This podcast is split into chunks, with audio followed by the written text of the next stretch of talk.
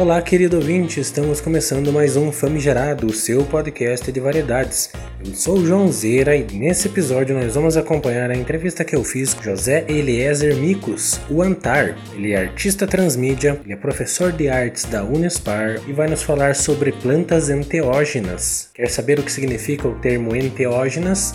Então confira a nossa entrevista. Olá, professor, seja bem-vindo. Olá, Primeiramente, agradecer ao João Guilherme do Famigerado Podcast a oportunidade dessa conversa.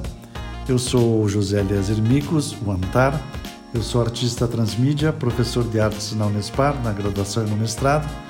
Pesquiso sobre estados não ordinários de consciência e as artes. O que são ervas de poder ou plantas enteógenas? Há uma pequena diferença entre o termo erva e planta então eu prefiro o termo mais plantas de poder ou plantas enteógenas. Há também outro termo comumente usado pelos nativos amazônicos que são plantas professoras.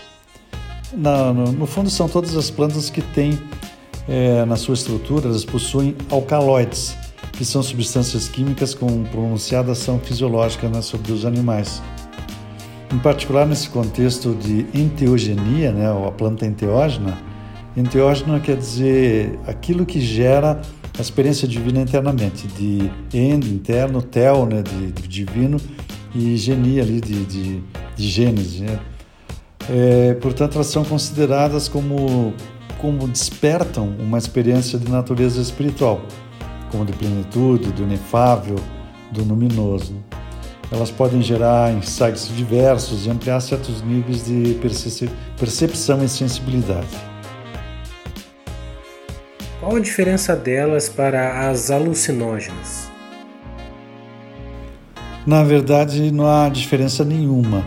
As plantas professoras, as plantas enteógenas, as plantas de poder ou as plantas consideradas alucinógenas. Todas têm o, podem ter o mesmo tipo de manifestação. Elas podem levar experiências significativas, como esses insights, essas experiências com oceânica, pegando um termo freudiano, é, que se relacionam com um lado mais espiritual, que podemos pensar em um termo junguiano, uma aproximação mais do, do self, com uma espécie de um amortecimento ou uma aniquilação temporária do, do ego, mas depende muito do contexto que a pessoa está, ou assim, não, do entorno, aquele set, famoso set setting que é como estou, como está meu, meu ambiente também, é, que pode direcionar muita experiência. Se eu estou usando já por algum propósito, como dentro de uma religião ou dentro de algum grupo nativo, mesmo que usa a planta como sacramento, ou se eu estou usando algumas um, por curiosidade ou com certo grau de, de recreação também. Então, mas nesse, nesse sentido que elas podem diferenciar mas são as mesmas plantas. Quais as plantas mais conhecidas e quais os efeitos e emprego de cada uma? Bom, nós podemos usar as características mais comuns de toda essa classe de psicoativos que é chamada de fantástico. Elas possuem pronunciados efeitos visuais, sinestésicos, aumentam a sensibilidade e a conexão espiritual. É possível experimentar outros níveis de realidade. É, como efeitos adversos, elas podem dar também vertigens, enjoos, pânico, mas tudo isso depende muito da predisposição da pessoa, às vezes até o que ela, o que ela se alimentou antes. Muitas dessas, dessas experiências com essas plantas psicoativas são feitas respeitando certas dietas, certos procedimentos. Né? E o famoso set, setting, como eu estou, como o meu ambiente está, pode influenciar muito nessas experiências. No Brasil é muito comum a ayahuasca, que vem lá da Amazônia, né? produzida por duas plantas diferentes e que há três grupos religiosos que as usam aqui no Brasil, que é o Santo Daime, a União do Vegetal e a Barquinha. Elas são usadas como sacramento nessas religiões, mas o uso xamânico, além da, da o, do, o xamânico indígena dentro da, da Amazônia, né? É, além desse uso sacramental de medicina, ele também é usado para fins de caça e mesmo para a percepção maior, para saber onde o inimigo está na floresta, para essa questão da, desse aumento da sensibilidade que essa experiência pode pro, produzir.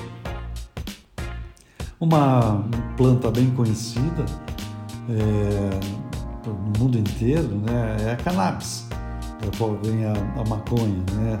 Ela é usada e conhecida muitas vezes mais pelo uso, seu uso recreativo, né, de relaxamento, com inspiração também, mas ela é usada na Jamaica e pelos Rastafaris da mesma forma que as outras plantas, uma forma sacramental de contato com o espiritual também. E hoje a medicina no mundo todo está pesquisando, além do THC, que é o componente mais psicodélico da planta, é, vários outros componentes de, de uso muito importante para a medicina. E esses vários estados norte-americanos é, já têm essa liberação para essas pesquisas dentro da medicina e usarem isso como também para recreação, como alguns estados, é, alguns países né, dentro da Europa. Aqui no Brasil ainda se continua lutando para essa liberação, maior conscientização disso, mas ainda não, não acontece do, da forma como seria ideal. Né?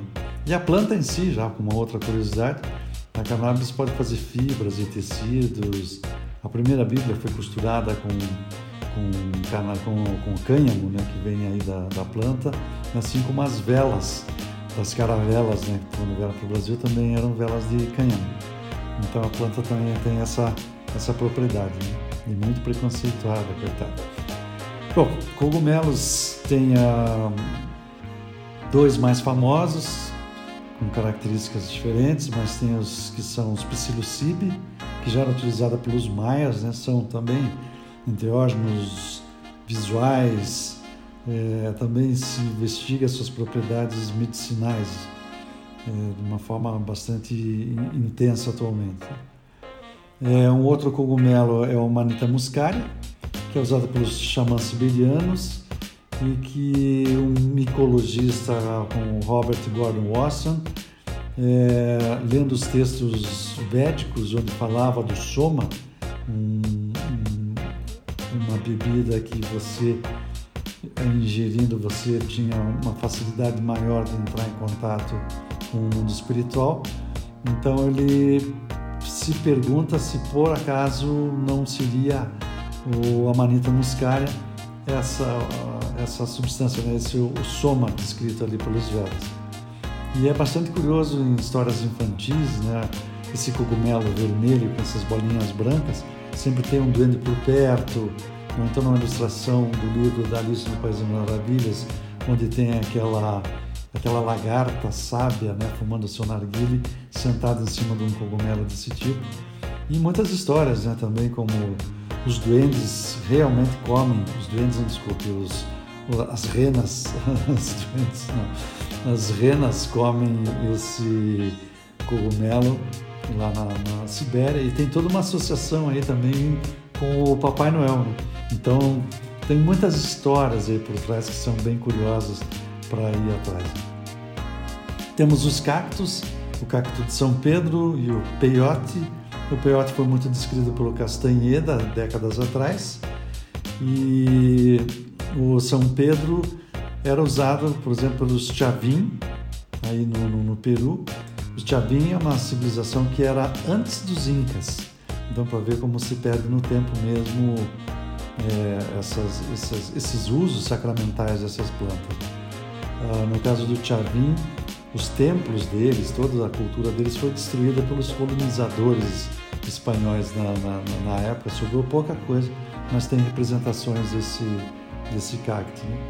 E o Huxley é, comenta no livro Portas da Percepção que o componente ativo, a mescalina, é, reduz o açúcar do cérebro. E por isso que ele chega à conclusão também de que a, o cérebro não é um gerador de, de consciência, mas sim um filtro. E que boa parte dessas experiências é, psicodélicas, né, quando são medidas por é, ressonância magnética, outras formas de geração de, de imagem da atividade cerebral, sabe que o cérebro muitas vezes diminui ah, essa atividade e, de, de diminuindo essa atividade ele para de ser um filtro e daí a experiência de expansão de consciência acontece, o que é muito curioso. Outra planta, Datura stramonium. Aqui nós temos algumas variações. No Brasil tem aquilo que eles chamam normalmente de trombeteira, né, que é aquela planta, parece mesmo uma trombeta, geralmente branca, mas tem várias espécies de brugmáceas também. E elas têm efeitos psicoativos muito fortes, pode ser uma planta bastante perigosa, tem que saber usar. Todas elas envolvem um, um cuidado, né? Quem tem propensões à psicose, à esquizofrenias, essas plantas todas elas podem acabar desencadeando esses processos. A Datura Stramone era conhecida como erva do diabo na, na literatura ali do, do Carlos Castanheira. E o primeiro livro se chamava assim. E também ela tem é, usos muito comuns e variados no Nordeste e Norte do Brasil. Ela é chamada de Figueira do Inferno. E é um documentário, inclusive, é, eu acho que é de Walter Carvalho, que é bastante interessante mostra bem o uso dessa planta aí no Nordeste e como a, a diferença entre o uso recreativo e o uso mais é, de natureza mais espiritual, mais dirigida, acaba realmente influenciando muito no, no, na experiência. É bastante curioso ver isso. Uma outra planta bastante conhecida a salvia divinorum, que tem um princípio ativo salvinurin A, ela é uma planta natural da Serra Mazateca de Oaxaca, lá no, no México. Ela tem uma propriedade muito forte de a pessoa pode se identificar com um objeto que ela esteja olhando, como se ela se transformasse naquele objeto ali. Ela é extremamente visual também, de efeito muito rápido, que acaba também em 10, 15 minutos assim, diferente de uma, de uma ayahuasca que pode levar 4, 6 horas para para o efeito durar esse tempo todo. É, por último, assim, das, das que eu citaria como as mais conhecidas, hoje muito se fala no iboga africano, que vem do Congo e Gabão, é, o princípio ativo ibogaína, que são muito parecidas com, com o efeito do, do Cipoba Necerapsis é, que são os armala alcaloides. Ela é sacramental também, o uso na, na África, também bastante intenso, bastante perigoso, deve ser realizada por pessoas com experiência, né? Mas é, a curiosidade aqui é que essas substâncias todas, elas não viciam, ah, essa classe de psicoativos da fantástica, elas não criam tolerância no organismo, então ninguém vai viciar, por exemplo, ninguém vai viciar na ayahuasca, poderia estar ligado a uma religião, e aí a religião, digamos, poderia criar uma dependência psicológica, se for o caso, mas a substância em si não. E tanto a ayahuasca quanto o iboga, eles são usados justamente para tirar pessoas de, de, de, vícios de drogas pesadas, por exemplo. Muitas pessoas deixam o, o álcool, muitas pessoas é, têm, por exemplo, na, no Peru tem uma clínica chamada Taquiwaz, onde diversas pessoas procuram, pessoas que estão com processo de, de drogadição, procuram essa clínica para se reabilitar. E é usado a ayahuasca nesse caso assim. Como também o, o iboga é pesquisado nesse sentido. Então é bastante curioso assim esse uso todo. Quem quiser ver mais substâncias ou ver essas de uma forma mais profunda, ver questões assim, até de legislação, descrição química, é, artigos acadêmicos sobre, sobre essas plantas. Tem um site chamado Erowid, que é E-R-O-W-I-D.org e ele é um site bastante sério, bastante informativo. Para quem tem curiosidade, é uma, uma boa dica. Como as plantas de poder são utilizadas em rituais espirituais? Olha, existe uma variação bastante grande de, de, como essas plantas são utilizadas nesses rituais espirituais. Mas muitas delas exigem um preparo anterior, por exemplo, como dietas, é, jejum mesmo, em muitos casos, é, alguma abstinência sexual, sempre com o propósito assim de diminuir a materialidade né, para facilitar um contato espiritual que vem facilitado através do uso dessas plantas. Né? No Brasil, por exemplo, as religiões que usam ayahuasca têm algumas recomendações desse tipo, e inclusive de alguns dias depois também. É a mesma coisa das dietas, ou do, de um certo jejum, ou, ou da abstinência sexual, né? É, como um propósito de deixar nesse momento todo o teu ser mais voltado para essa prática mais na, na espiritualidade, né? Então é mais esse tipo de recomendação. Mas aí grupos xamânicos é, diversos e com as diversas plantas também acabam tendo características é, muito peculiares. É difícil saber, não sei que tivesse participado de todas, né? Mas de modo geral essas recomendações assim de deixar baixar um pouco a, a rotina do dia a dia para entrar já fisicamente numa, numa posição mais receptiva para um aspecto mais da espiritualidade é muito comum. Inclusive até em coisas iniciáticas, que às vezes não usa nada disso, é recomendável, por exemplo, que a pessoa não use álcool, café, é, qualquer substância estimulante desse tipo, porque estaria exigindo algo do teu físico que impediria um pouco esse, esse lado de entrar mais num contato numa dimensão diferente. Também questões bastante polêmicas em alguns casos, mas é por aí que, que normalmente esses rituais acontecem. Qual relação elas têm com a psicologia e a psiquiatria? Há muita relação. Os laboratórios pesquisam, junto com os cientistas dentro dessas áreas, é, que substâncias podem ser de auxílio em determinados casos, por exemplo, desde uma ansiedade, como um calmante, até casos de uma pessoa bipolar ou com esquizofrenia. Tem uma série de, de estudos em relação a como essas substâncias podem são, é, melhorar a qualidade de vida dessas pessoas. Tempos atrás, a lobotomia, criada pelo, cientista português, médico português Egas Muniz, foi nessa mesma direção, que era realmente uma incisão ali no cérebro em determinadas áreas para resolver problemas desse tipo problema é que é muito difícil saber exatamente onde está se mexendo e várias outras consequências podiam acontecer, não desejáveis. Né? E essa cirurgia acabou, a lobotomia deixou de existir. Eu acredito que muitas substâncias dessas que são pesquisadas também têm um efeito que ainda não seria o ideal. A gente sabe que muitos casos de loucura até deixam de ser considerados como tal, às vezes dependendo da época. E Há casos assim como Anísio Silveira, o próprio Jung, que trabalharam em outras dimensões, que a própria arte poderia estar por trás de um fenômeno de cura, não necessariamente com eletrochoque ou com substâncias químicas para acalmar aquela, aquela lesão, aquela, aquela doença ali presente. Então, essas organizações hoje em dia que lutam para trazer esse conhecimento mais original, antigo, tradicional dessas plantas psicoativas são extremamente bem-vindas.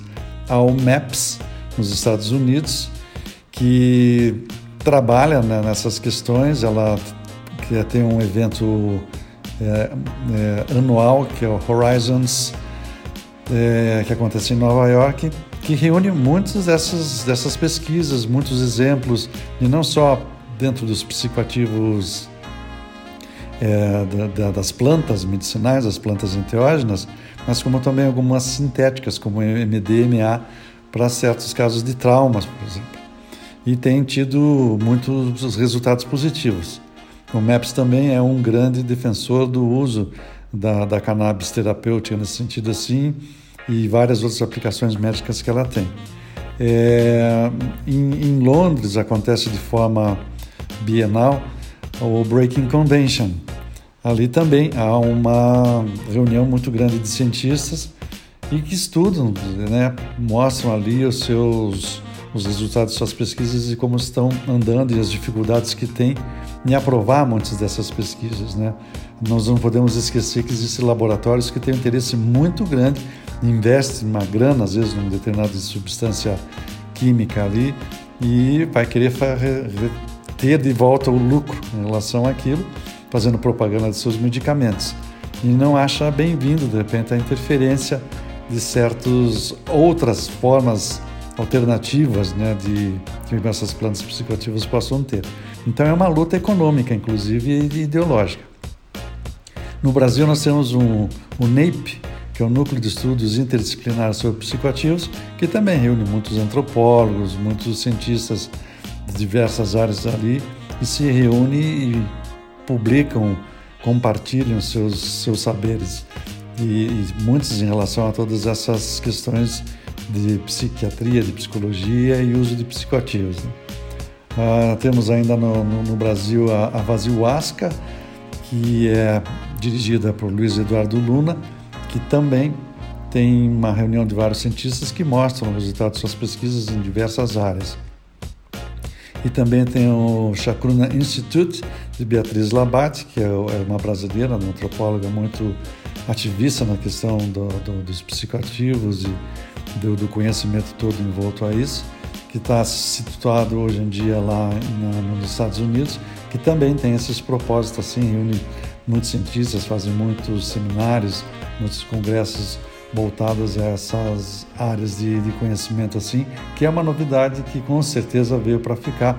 Muita transformação, muita coisa nova vai vir para aí com essas pesquisas que são sérias e extremamente necessárias. Qual a importância da medicina indígena e o que ela nos ensina? Ela vem da experiência prática de séculos dentro dessas culturas. Então, essas culturas mais ditas, mais primitivas, as indígenas, que estão mais em contato com a natureza, através da experiência, da intuição, é, sabe-se lá que, que, que, mais fenômenos estão aí por trás, acabam tendo um conhecimento muito grande da, da, do seu entorno. Né? Por exemplo, se for uma tribo indígena, vai conhecer muito sobre as plantas que estão naquela região por ali. É, os antropólogos se impressionam muitas vezes com o conhecimento que esses nativos têm dessas plantas. Né? O Jeremy Narby tem aquele livro A Serpente Cósmica e ele fala da experiência dele, como ele se impressionava com aquilo. E perguntava para os nativos como é, que, como é que eles tinham esse conhecimento. E eles diziam que as plantas ensinavam, que as próprias plantas ensinam. E depois ele chega à conclusão é, e isso está presente nesse livro, de por que, que isso poderia ser uma forma de verdade. A explicação é totalmente assim surpreendente, bastante interessante e baseado numa possibilidade realmente da, da ciência. Seria mais uma uma forma de uma troca genética ali. E a gente tem que pensar assim que os, os nativos, eles não têm as barreiras nossas, justamente essa essa questão assim de você ter protocolos enormes para pesquisas eles usam as substâncias e, e não é de uma forma indiscriminada, eles usam de uma forma muito sábia né, essas medicinas todas. E tem muito para ensinar, sim. Todas as plantas que nós vimos aqui, citamos agora há pouco, ah, todas elas são de uso natural dessas, desses indígenas, dessas tribos, né?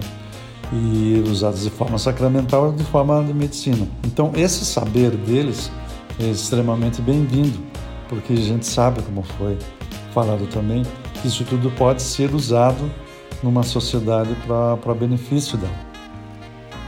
E aí, cada lugar do planeta tem suas plantas específicas que têm alcaloides que se prestam muitas vezes para as mesmas coisas, mas com plantas diferentes. Né? E isso estava influenciando muito a nossa sociedade. E é, e é muito bem-vindo, claro, esse conhecimento todo que eles têm. Então, só tenho que agradecer a, a oportunidade. Eu vou deixar o, o meu site aqui para quem tiver interesse. Ali tem alguns trabalhos meus e muitos links que são canais assim para ter mais informação sobre esse tema. Então é o www.micos.com.br o Micos escreve M-I-K-O-S-Z. E ali vão encontrar realmente uma série de, de eventos que ocorrem no mundo, alguns museus, é, artistas, é, institutos que, de, de, pesquisa que podem ser um auxílio assim para dentro desses estudos, né? Então, muito obrigado, um grande abraço para todo mundo aí. Vamos agradecer ao professor por essa praticamente aula. Eu aprendi muito nesse episódio, espero que você também tenha gostado. O Famigerado Podcast vai ficando por aqui. Um grande abraço e até a próxima.